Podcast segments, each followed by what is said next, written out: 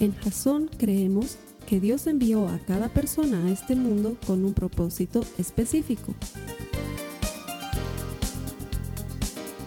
Nuestra misión es ayudarte a que tengas una relación personal con Jesús y a través de ella encuentres ese propósito para tu vida. Queremos ayudarte a alcanzar ese propósito. Es nuestra oración que este podcast te ayude a tener visión, a tener jazón.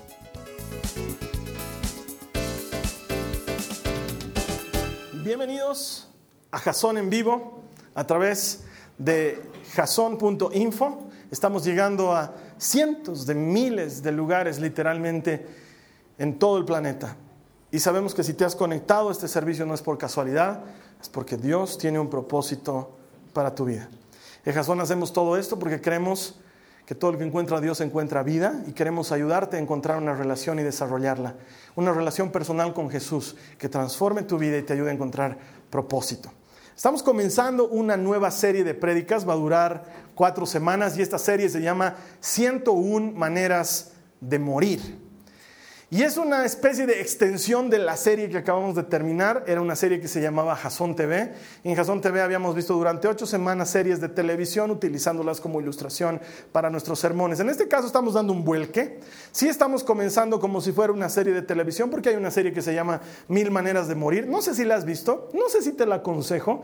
La verdad que es una serie para personas con criterio formado y con buen estómago porque trata de muertes. En realidad trata de muertes tontas. Se llama Mil Maneras de Morir porque es increíble ver de qué maneras tontas muere la gente. Y es un programa pseudocientífico porque nos explica las razones científicas por las cuales la gente muere de maneras tontas.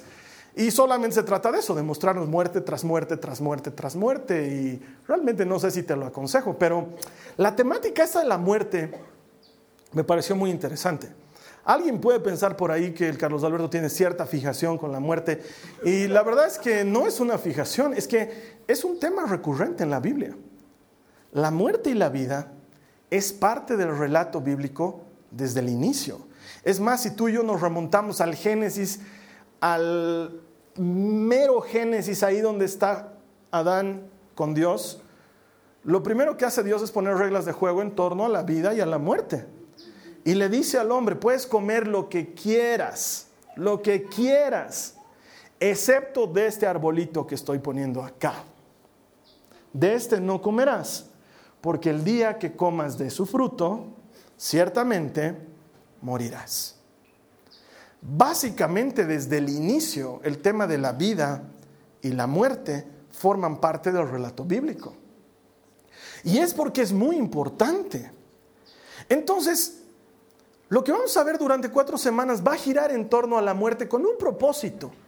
Porque mi propósito no es ser morboso y mostrarte la muerte y ah, En realidad mi propósito es ayudarte a enfocarte, ayudar a enfocarte en lo eterno. No tenemos una mentalidad que se enfoque en lo eterno. De hecho, hay una creencia falsa que circula por todas partes y es que la gente cree que cuando uno se muere se va al cielo. Y eso no es verdad.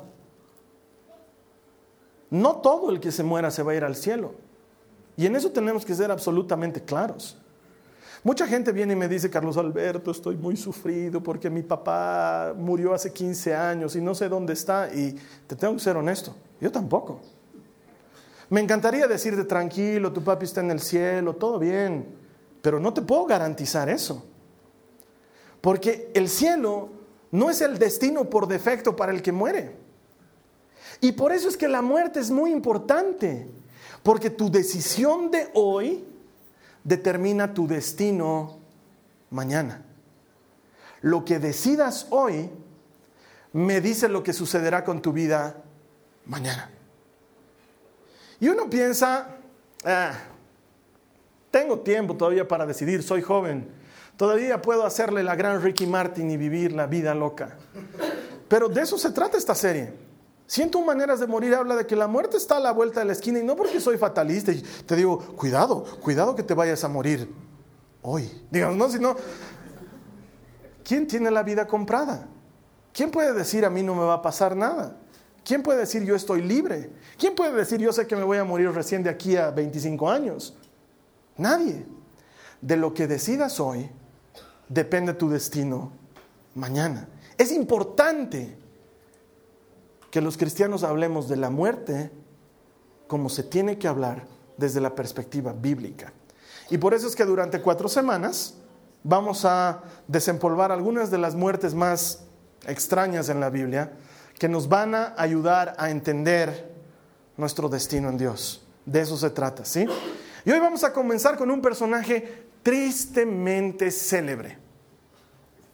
Probablemente la celebridad más triste de toda la historia bíblica. Su nombre, Judas Iscariote.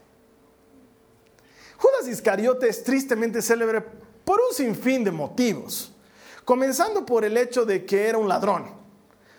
Sus compañeros sabían que era ladrón. De hecho, un día que estaban ahí en casa de una mujer que le vació un frasco de alabastro a Jesús en los pies, Judas se enoja y dice, ¿por qué hicieron ese desperdicio? Podíamos haber utilizado ese perfume, venderlo en 300 denarios y dárselo, darle el dinero a los pobres. Y el autor del Evangelio nos aclara, esto lo decía Judas porque era choro. si hubiera escrito en lenguaje actual, eso es lo que hubiera puesto. Judas era chorizo. Él quería guardarse el dinero para él porque él era el encargado, extraño, él era el encargado de la bolsa común de Jesús y los discípulos y siempre se sacaba algo para él. Eso es lo que nos dice el autor del Evangelio. Era ladrón.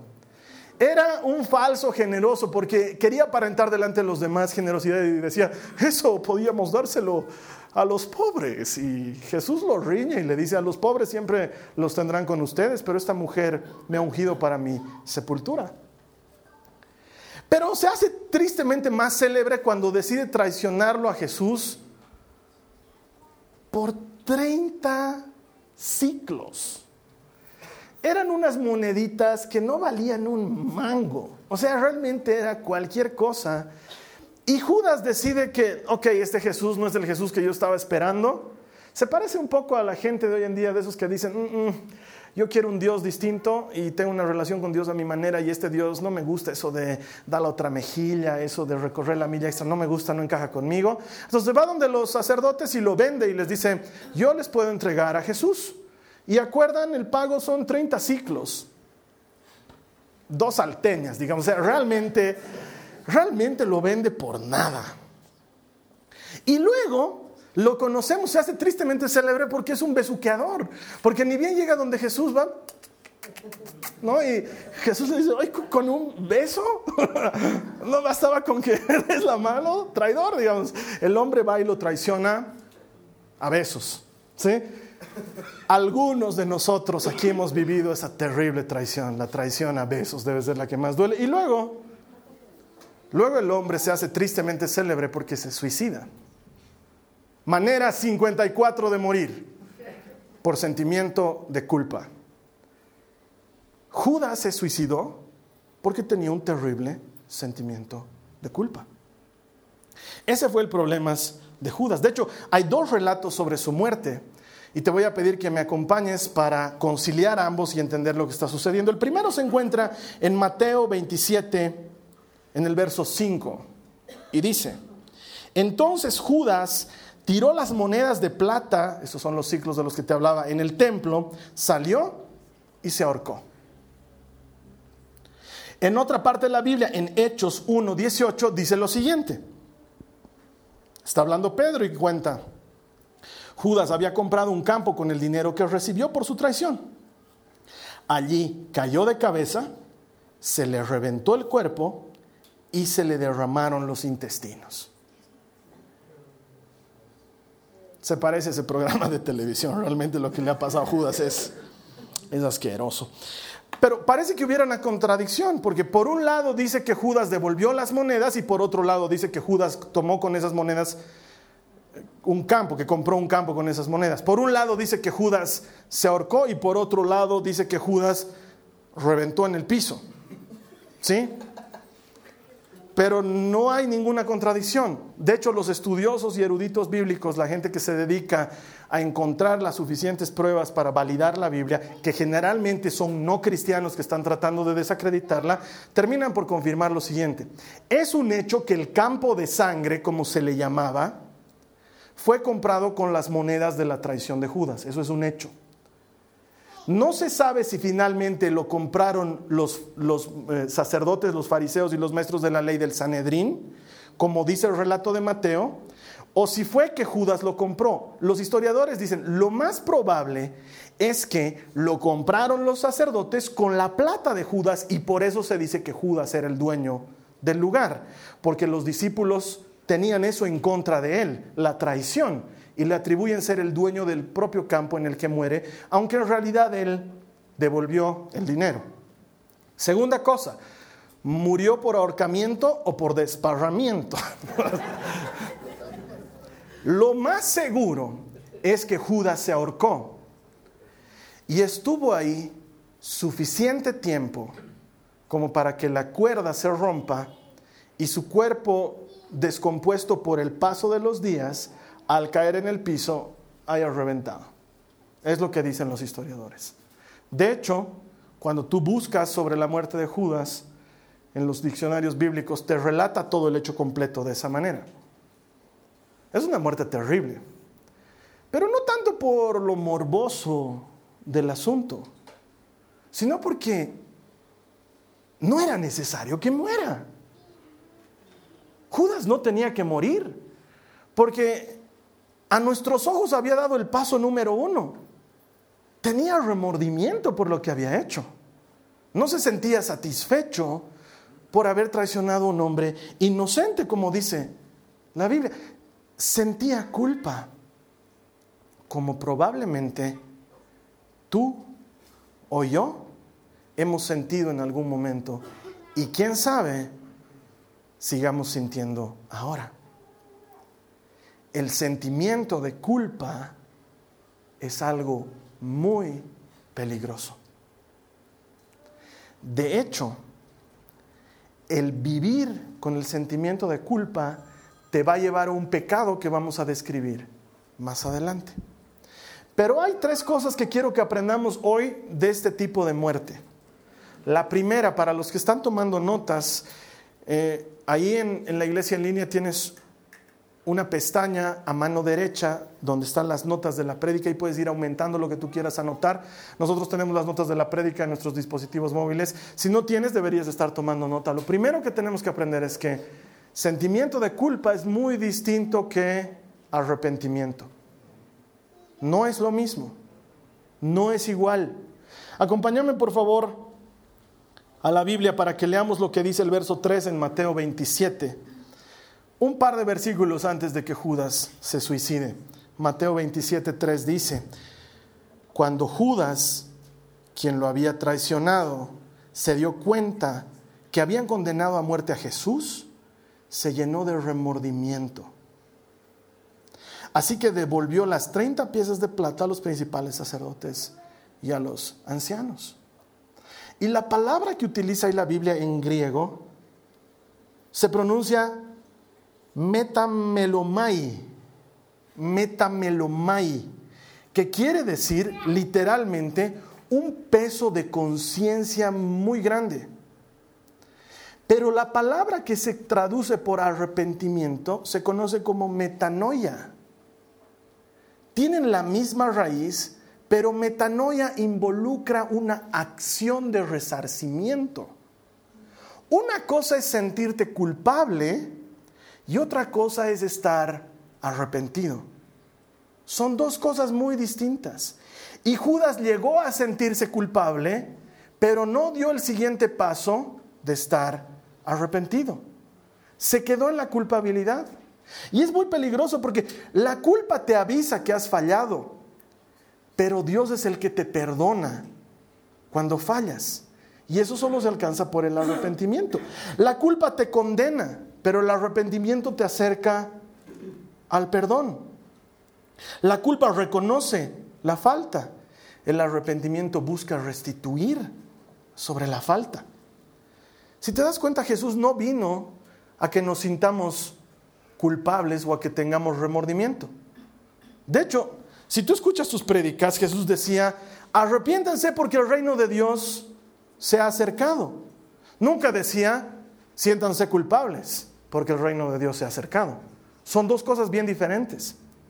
Porque el arrepentimiento es una invitación a participar, es un cambio de estado. Es, estabas mal antes, nadie lo niega, pero las puertas están abiertas para ti. Si quieres cambiar, hay un propósito de enmienda asociado al arrepentimiento. El sentimiento de culpa no.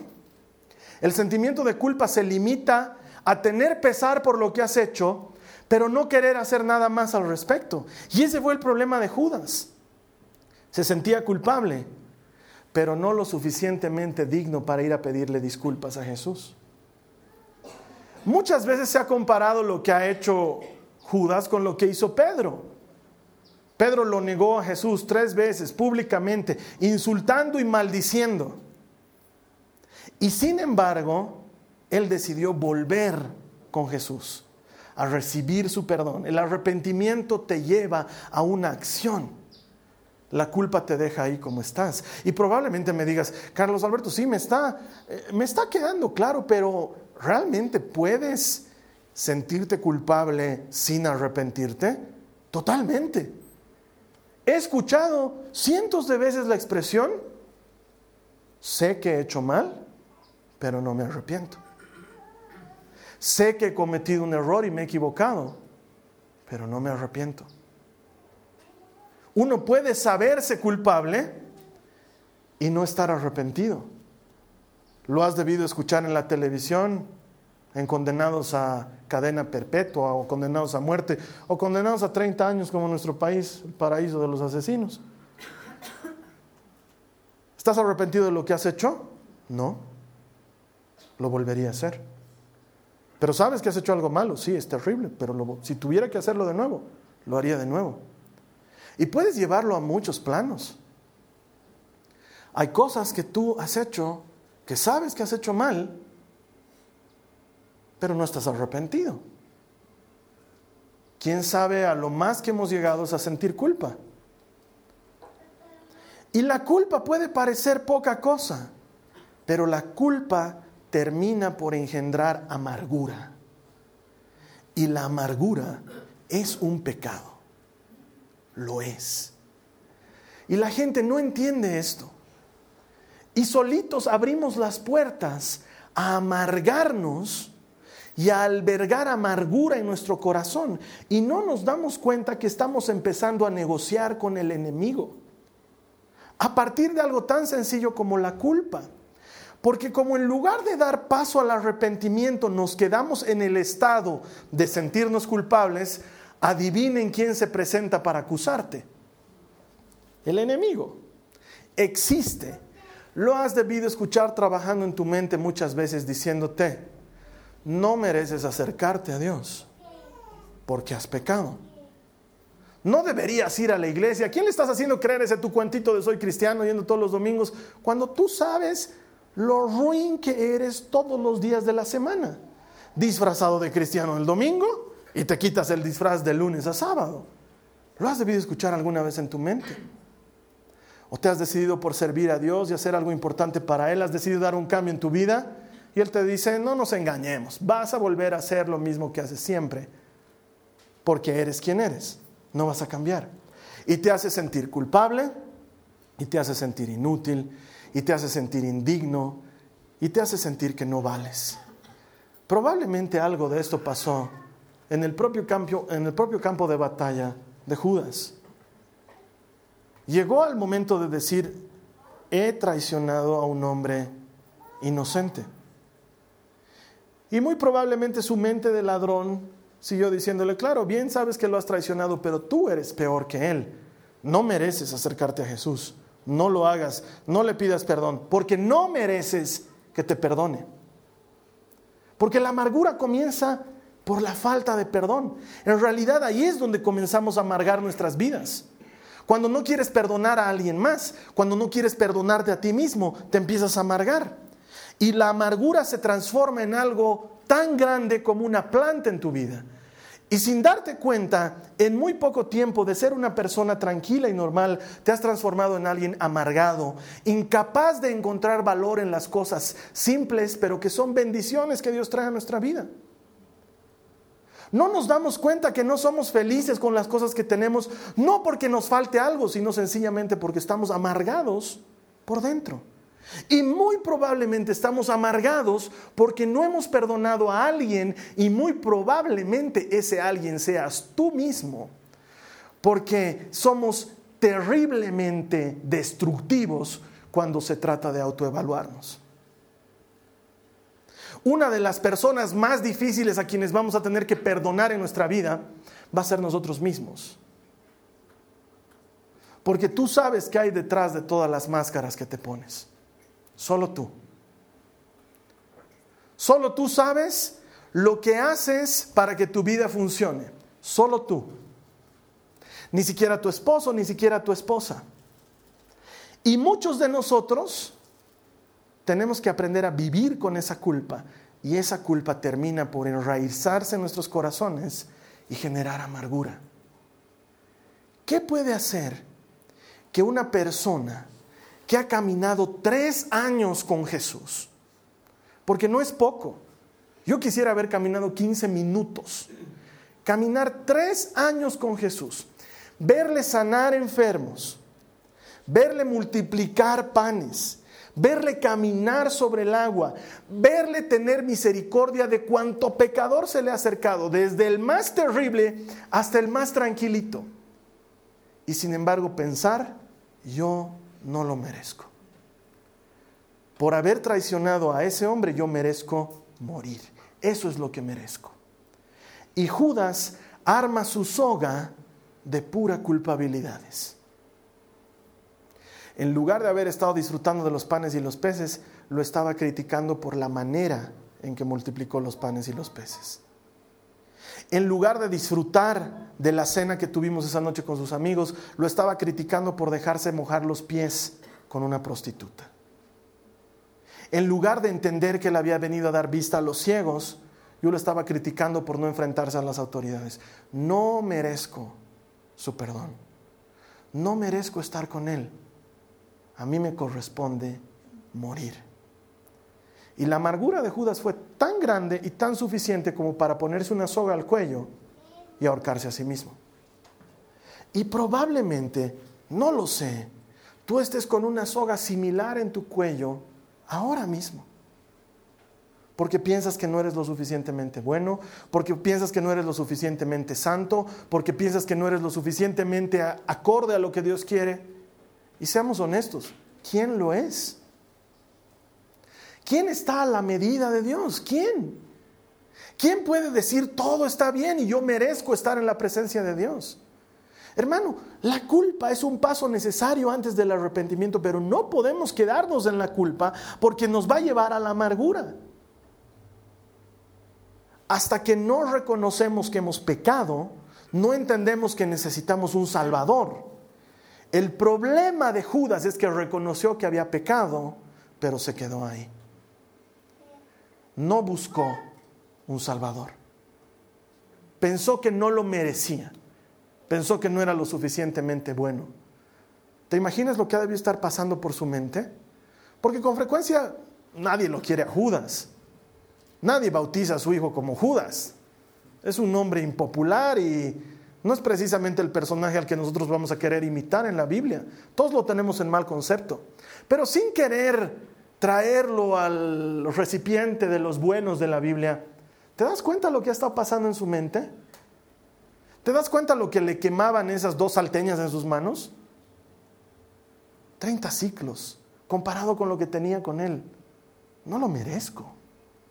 Me eligió de entre muchos, porque me eligió. No soy, no soy un traidor random de esos que estaban por ahí era de los doce. He dormido con él, he comido con él, he vivido con él tres años. No lo merezco. Y quizás te esté pasando algo similar. Y mira lo que dice la Biblia al respecto. Hebreos 12, 15. La segunda parte del versículo dice, tengan cuidado de que no brote ninguna raíz venenosa de amargura, la cual los trastorne a ustedes y envenene a muchos. La amargura comienza como una raíz venenosa y se transforma en un árbol que da frutos amargos, venenosos. Tal vez eso es lo que le pasa a X o Z persona que tú conoces. Tal vez por eso es tan insoportable. Y todos decimos, ay, es un amargado, ah, es una amargada. Tal vez sí. Y tal vez necesita ayuda. Porque la amargura es un veneno que corroe la vida de las personas. Y generalmente comienza porque no hemos perdonado a alguien. Y generalmente ese alguien a quien no hemos perdonado es a nosotros mismos. Conozco muchas personas que dicen cosas tales como, ¿por qué no hice ese negocio cuando tuve la oportunidad? ¿Por qué no le hice caso a mi mamá y no me casé con el fulano de tal? ¿Por qué no le hice caso a mi mamá y me casé con el fulano de tal? Bien lo decía mi mamá, pero yo no le hice caso. ¿Por qué no hice tal o cual cosa? Y vivimos no con arrepentimiento, con la culpa de haber fallado en algo. Tal vez es una culpa que nadie más conoce. Tal vez has traicionado a alguien sin que nadie más lo sepa.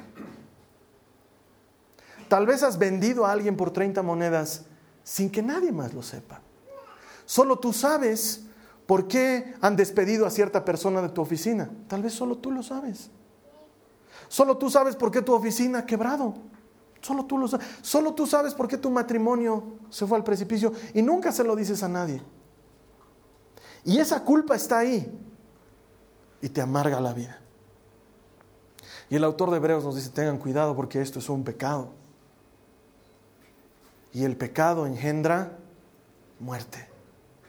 No hay forma de que el pecado engendre vida. Siempre que pecamos terminamos por cosechar muerte. Y hay algo peor que la muerte física. Porque escuchamos de la muerte de Judas y que se revienta en el piso y suena asqueroso. Pero hay algo peor que eso, es preguntarnos, ¿dónde está Judas en este momento? No lo sé, no te puedo decir, de veras no te puedo decir. Pero Carlos Alberto se ha suicidado. La Biblia dice que la salvación es por fe, no por obras, no por algo que hayas hecho o dejado de hacer. No estoy diciendo que Judas se haya salvado, estoy diciendo que de veras no sé. Porque su muerte asquerosa en la tierra no me dice nada de su destino eterno. Pero la fe, la fe produce un fruto. Y ese fruto nunca es amargo. Y probablemente, no sé, hayas venido hoy solo, solamente para escuchar que hay esperanza para tu amargura. Que puedes salir de ese lugar amargo y oscuro en el que llevas mucho tiempo viviendo que entre la culpa y el arrepentimiento hay solo un pequeño pasito. La culpa no está mal mientras nos ayude a reconocer que hemos pecado. Está mal cuando nos amarga, cuando nos deja ahí, cuando nos cierra las puertas para acercarnos a Jesús, cuando nos convence de que no lo merecemos. Y necesito decirte que ninguno de nosotros lo merece. Nadie lo merece. Las personas estamos cómodas creyendo que merecemos algo y pensamos que tenemos que ganarnos el favor de Dios. Y no necesitamos hacer nada para ganarnos su favor. Lo único que necesitamos es creerle. Y entonces si le crees, la culpa se transforma en arrepentimiento. Y el arrepentimiento trae perdón de pecados siempre. La culpa no es arrepentimiento. La culpa engendra amargura. Pero hay una solución para la culpa y esa solución se llama Jesús. Dios no se hace a loco con nuestro pecado. No es que cuando nos acercamos a Él dice, ya haremos de cuenta que no ha pasado nada, hijito, meteremos todos los pedazos de la vajilla rota debajo de la alfombra y haremos de cuenta que no se ha roto la vajilla. No, no, no. Dios sabe que hemos pecado. Y Dios quiere que lidiemos con ese pecado para que saquemos eso de nuestras vidas. Pero Dios no condena. Dios perdona. Su mano sigue extendida. Debo recordar esa mujer que cae a los pies de Jesús. Judas lo estaba viendo. La mujer cae a los pies de Jesús. Los fariseos se reúnen alrededor y uno de ellos le dice, maestro, hemos pescado a esta mujer en pleno acto de adulterio. Y alguna vez ya me han escuchado decirlo, ¿cómo han hecho para pescar en pleno acto? Es una pregunta tricky porque no es así nomás, ¿no ve? ¿Y dónde estaba el otro, el adúltero? ¿Por qué no lo trajeron a él? Probablemente con su piedrita. Listo ahí para reventarla a la mujer y no pagar. La Biblia dice que era una prostituta. ¿Qué dices tú, Jesús? Porque la ley de Moisés manda que la apedremos. Y Jesús los mira y les dice, ok, vamos a hacer una cosa, la vamos a reventar a pedradas. Pero vamos a comenzar por el que no tenga pecado. El que esté limpio, ese lanza la primera piedra y después del toditos, la apedreamos hasta que muera. Y ninguno la apedrea porque ninguno estaba libre de culpa. Y Jesús la mira a la mujer y le dice, ¿dónde están los que te acusaban? No queda ninguno. Y ella le dice, no, Señor, no queda nadie. Y Jesús la levanta, la restaura, la perdona, la vuelve a meter en el camino y le dice, vete, tranquila, yo tampoco te condeno, no te condeno. Vete, pero no vuelvas a hacerlo. No lo vuelvas a hacer. No es que Jesús dice, ¿de veras has adulterado? Ya digamos que no has cometido nada de adulterio. borrón y cuenta nueva. Comenzaron, no, no, no, no. Has pecado, te perdono que hayas pecado Solo no lo hagas de nuevo. Andate tranquila. Vete en paz. Jesús sigue haciendo eso hoy. Él no se hace a loco con el pecado, pero Él te devuelve nuevo después de haber pecado. De la culpa al arrepentimiento hay un paso y cuando entras en el arrepentimiento, hay perdón de pecados. Lo dice el mismo Jesús, por favor acompáñame a Lucas 24, 47. Se está yendo Jesús, se está despidiendo de sus discípulos, les está encargando que bauticen y todo esto. Y les dice, en la segunda parte del verso 47, hay perdón de pecados para todos los que se arrepientan. No dice para todos los que se sientan culpables, dice para todos los que se arrepientan. Porque de la culpa al arrepentimiento hay acción. Es no me quedo en sentirme culpable. Busco aquel que puede limpiar mi culpa. Jesús no te dice no has pecado, te dice has pecado, pero te perdono y puedes comenzar de nuevo. No sé por lo que estás pasando, no sé cómo es tu vida. Yo he vivido con culpa muchas veces. Y por eso entiendo lo que ha debido estar pasando Judas. Porque no le alcanzó. Sencillamente no se arrepintió. Sencillamente fue incapaz de volver a Dios. Fue un poco Adán, que en lugar de ir donde el maestro y decirle estoy desnudo, se escondió detrás de un matorral porque estaba desnudo. Eso es lo que hace la culpa versus lo que hace el arrepentimiento. Y cuando Pedro está sentado con Jesús al borde del mar y están desayunando y Pedro está con el peso de la culpa sobre su vida, Jesús le pregunta y le dice, Pedro, ¿tú me amas? Porque si me amas todavía tengo trabajo para ti, todavía hay chamba. Quiero que cuides a mis ovejas. Y Pedro podía actuar como Judas y decirle, Señor, no lo merezco. No lo merezco, yo merezco ahogarme ahorita. Si no me lanzo al agua es porque sé que tú caminas en el agua. Pero cuando Jesús se pone de pie y le dice, ven conmigo, Pedro va con él. Hermano, hay esperanza para tu culpa cuando caminas detrás de Jesús, porque el arrepentimiento trae perdón de pecados siempre. Quiero terminar con esto. Proverbios 14:10 dice, cada corazón conoce su propia amargura y nadie más puede compartir totalmente su alegría. Yo no sé si tú estás amargado o no. No sé si mucho de lo que estás viviendo tenga que ver con que no te has perdonado a ti mismo todavía. Pero necesito decirte esto de parte de Dios. Si Dios ya te ha perdonado, ¿por qué no te perdonas tú también? Si Dios ya te ha quitado la culpa, ¿por qué sigues cargando con ella? Dios ya te ha perdonado, ya lo ha hecho. El perdón está ahí disponible como muestras gratis en un supermercado para que todo aquel que quiera lo tome. lo único que es necesario hacer para llevarte esa muestra gratis es creer que es gratis. Porque muchos van a llegar al supermercado y van a ver oferta, llévese gratis este paquete y vas a decir, debe haber un truco. Me deben estar filmando para ver si soy ambicioso, si me alzo cosas. Pero otros van a ser como los niños cuando salen impulsadoras con bandejitas de jamones. Las amo a mis guaguas cuando salen con bandejitas y jamoncitos, porque ellas se los comen todos. ¿Por qué? Porque es gratis, papá. What? Tú deberías estar comiendo. Y hay uno que otro de nosotros con espíritu de niño que cuando va al supermercado se mete los quesos y las salchichitas todo gratis y no compra nada. Es gratis. Es gratis. ¿Y sabes qué? El perdón de Jesús está en bandejitas para que todo aquel que quiera lo tome. Es gratis. Y si Jesús te está dando su perdón gratis, ¿por qué no te perdonas a ti mismo? Cuando te perdones, la amargura va a desaparecer de tu corazón. La siguiente semana vamos a seguir con 101 maneras de morir. Y vamos a aprender algo más a partir de las muertes que aparecen en la Biblia, pero quiero dejarte con este pensamiento. Tú eres el único que puedes perdonarte a ti mismo. Nadie más puede hacerlo. Dios ya te ha perdonado porque has pecado como yo he pecado y nos ha perdonado de nuestros pecados. Pero solo tú puedes perdonarte a ti mismo. Te invito a que ahora, una vez que termine el mensaje, te acerques a Dios y le pidas perdón y luego te perdones a ti mismo.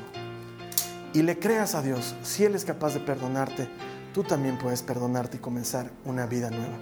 Hay vida nueva para todos aquellos que han recibido perdón de sus pecados. Te voy a esperar aquí la siguiente semana. Estoy seguro que Dios va a tener un mensaje que va a cambiar tu vida. Por favor, no te olvides de sintonizarnos. Dios tiene un propósito para ti.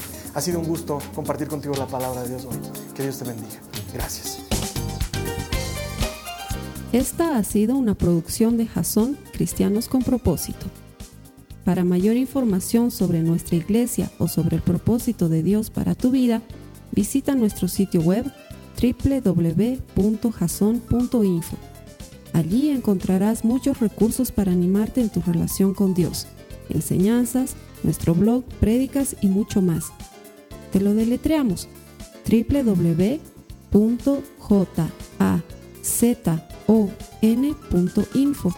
También puedes visitarnos en nuestro sitio en Facebook www.facebook.com barra. Que Dios te bendiga abundantemente. Muchas gracias.